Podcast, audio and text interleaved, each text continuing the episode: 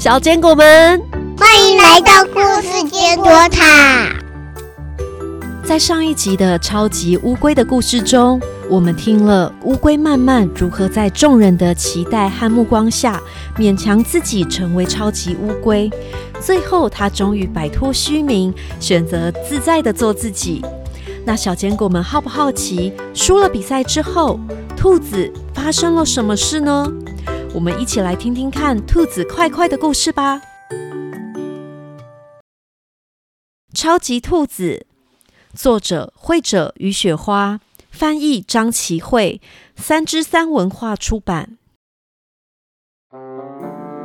快快不敢相信自己的眼睛，乌龟这么慢，睡觉前他还没看见乌龟慢慢的身影，怎么醒来跑回终点的时候，慢慢已经在台上领奖了？每个人都在为慢慢欢呼，快快无法接受这个事实。他急着找大家解释为什么他会输。裁判不公平啦！他怎么可以趁我睡觉的时候偷跑？青蛙，青蛙，你听我说，其实是我昨晚没睡好啦。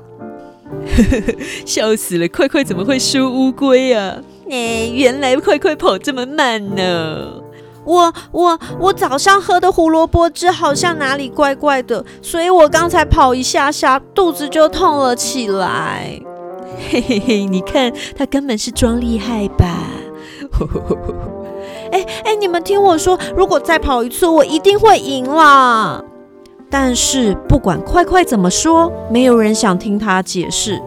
快快气得大叫：“这次的比赛无效！”所有的动物都恍若未闻，自顾自地离开比赛现场。快快垂头丧气地回到家，他趴倒在床上。无力再去看房间里满满的跑步冠军奖牌和他过去领奖的风光照片。快快多么希望这只是一场梦，他甚至希望可以出现超级大怪兽，可以毁灭这一切。那些知道比赛的人都一起消失，那些比赛的记录也可以消失不见。但是隔天早上，超级大怪兽没有出现。不仅所有的人都记得乌龟慢慢昨天赢了兔子快快，甚至整个城镇都布满了超级乌龟的海报。曾经以快快为名的超级兔子运动中心改名为超级乌龟运动中心。曾经热卖的超级兔子 T 恤也滞销，免费大放送。街上人人穿上超级乌龟的 T 恤，快快安慰自己。我我才不在乎呢！但是快快怎么可能不在乎呢？他努力不去听别人的评论。不过不管他走到哪里，别人在说什么，他都觉得这些人一定是在说他输给乌龟的这件事。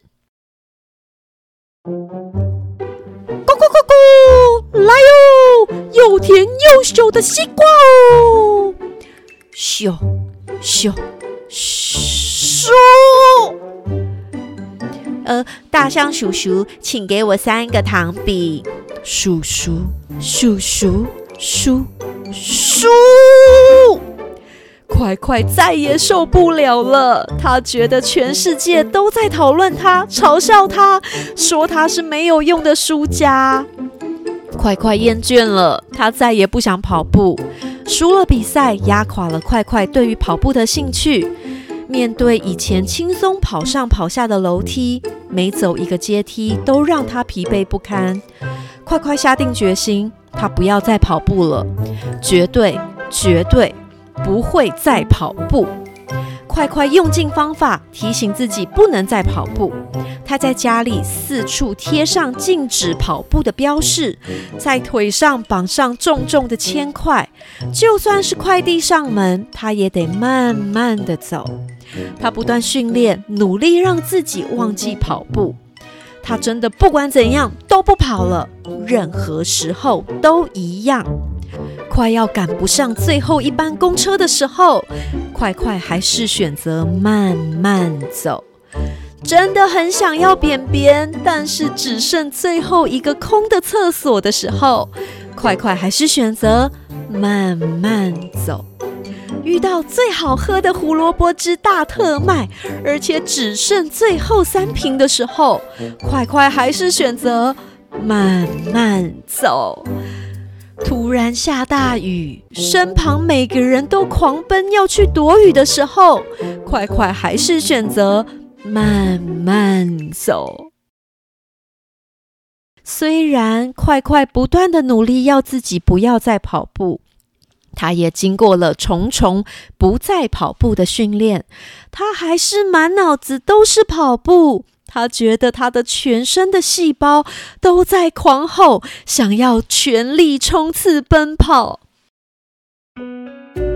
快快变了，不再跑步的他看起来像生病一样，毛发干枯脱落，耳朵总是下垂。太久没跑步的他，屁股和肚子。也失去了之前紧实的曲线，不能再做自己喜欢的事情的他，眼神黯淡无光。看着自己这个样子，他想应该要去看个医生，请医生帮他检查是不是生病了。全身无力的他，只能垂着头漫步走向医院。也因为这样，快快没有发现他走着的地方不是一般的道路。路边有记者、摄影机，还有管制交通的警察和加油的群众。远方还有哒哒哒的脚步声。小坚果们，你们知道快快走到哪里了吗？原来快快走进了跑步大赛的路跑现场。等快快发现不对劲的时候，一群跑者以惊人的速度朝快快冲过来。快快吓得忘了他不再跑步的誓言。快快为了不被跑者撞到，开始急速奔跑，用尽一切力气向前跑。在那个瞬间，快快抬头看见了蔚蓝的天空，他的鼻子闻到了清新的青草香，微风拂过他的毛发，他感受到心脏充满活力的跳动，真是太爽快了！不管别人说什么，兔子就是要跑步啊！故事坚果塔的故事时间结束了。人的一生中会面对非常多次的成功和失败。希望如果小坚果们未来遇到挫折的时候，都可以潇洒的再站起来，继续为自己喜欢的事情努力。只要是做自己喜欢的事，一次的比赛是输是赢，其实也不是这么重要了，对吗？另外，小坚果们，栗子妈妈还想要说。我们说的每句话都是有力量的。如果我们不能提出对别人有益的具体建议，我们就不要轻易的评论他人哦。超级乌龟和超级兔子两本绘本，不止故事有趣，每一页的图画也都有非常多的小细节，非常值得家长和小坚果们共读时一起讨论。这会是小坚果们在成长的每个阶段都能拿出来读的好书。另外，绘本中有一只小浣熊，在两本绘本都有出现。记得在看的时候要去找找看，这只小浣熊从超级乌龟到超级兔子，到底有什么转变？如果你发现的话，请五星留言跟栗子妈妈分享。我们下次的故事再会，拜拜。